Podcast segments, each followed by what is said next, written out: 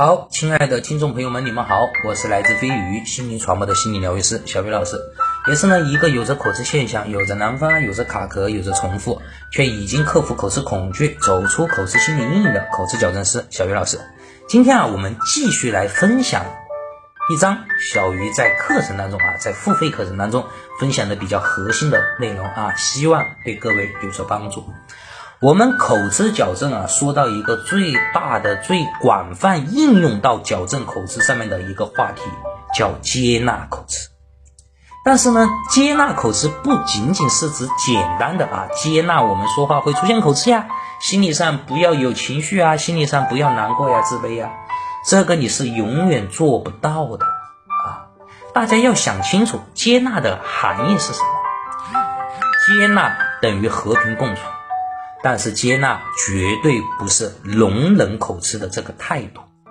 我们很多人啊，只能做到容忍，其实接纳不是容忍。我们的接纳啊，其实有两层含义。第一层含义叫接纳自己已经发生的口吃现象，这个我相信啊，很多人可以做得到。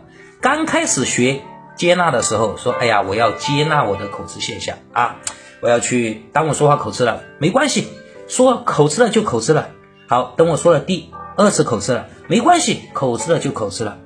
但是啊，如果我到一个重要的场合，到一个非常高压的场景下，或者说这次说话特别重要的场合下，你又出现了严重的口吃了，怎么办？你还能不能够做到接纳啊？”如果说这个时候你做不到接纳了，那么你会全盘否定我前面所做的这些事情的意义何在，对吧？对于刚开始啊，平常生活、日常生活当中出现口吃现象，哎呀，我要接纳，我要怎么样怎么样怎么样啊？但是当你碰到一个高压的情况下，你又说话结巴了，这个说话的场合非常重要，那么你开始，我还是不能够接纳呀。那么你会对你前面所做的工作全盘否定，意义何在呢？那么这个就是我们第一层，叫接纳自己已经发生的口吃现象。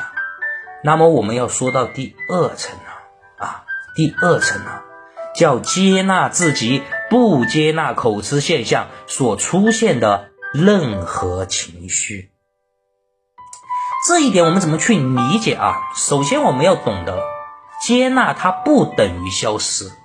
我们很多人会认为啊，接纳口吃是什么？就是我自己觉得自己不，自己不是口吃病患者，就算口吃结巴了没有关系，不在乎它，自己认为这不是口吃病啊。我们抱有正常的说话和卡壳口吃就可以了。这种心态表面上是没错的，但是我们基本上做不到这样。啊，如果说我们在平常的生活当中口吃了就口吃了，但是我们一到重要的场合下说话口吃，你又会被打回原形。一个东西的出现啊，如果想要你忘记它，做不到。所以我们要学会用另外的一种形式去接纳它，和它和平共处，去接纳你不接纳口吃所出现的难过、自卑的情绪。懂不懂？就是说，当我出现口吃现象了，那我立马会出现，哎呀，我还是不能接受我口吃，我还是不能让口吃啊，在我的心里不在乎、不影响，我做不到。记住，你的这个想法、你的这个观念、你的这个不不接纳自己已经发生口吃现象的这个心理，其实也属于接纳口吃的含义里面。但是它是属于第二层含义，叫接纳自己不接纳口吃现象所出现的任何情绪和观念，就是我们其实已经知道了，你不会那么容易去接纳口吃现象，所以当你产生不接纳的情绪，仍然会出现自卑、焦虑的这种情绪，也请你接纳它，这也叫做接纳口吃。懂了不？那么呢，我们又怎么样去缓解我们当时所出现的难过、自卑、焦虑的情绪呢？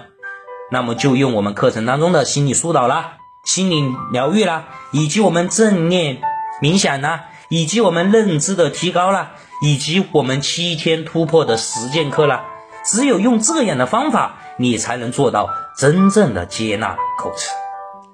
好了，亲爱的听众朋友们，今天我们就分享到这里，也谢谢各位的收听了。口吃矫正，请联系小鱼老师微信。xykc 二零二零三八或幺九八九八八零九八六三，相信小鱼，也给自己一次成长蜕变的机会。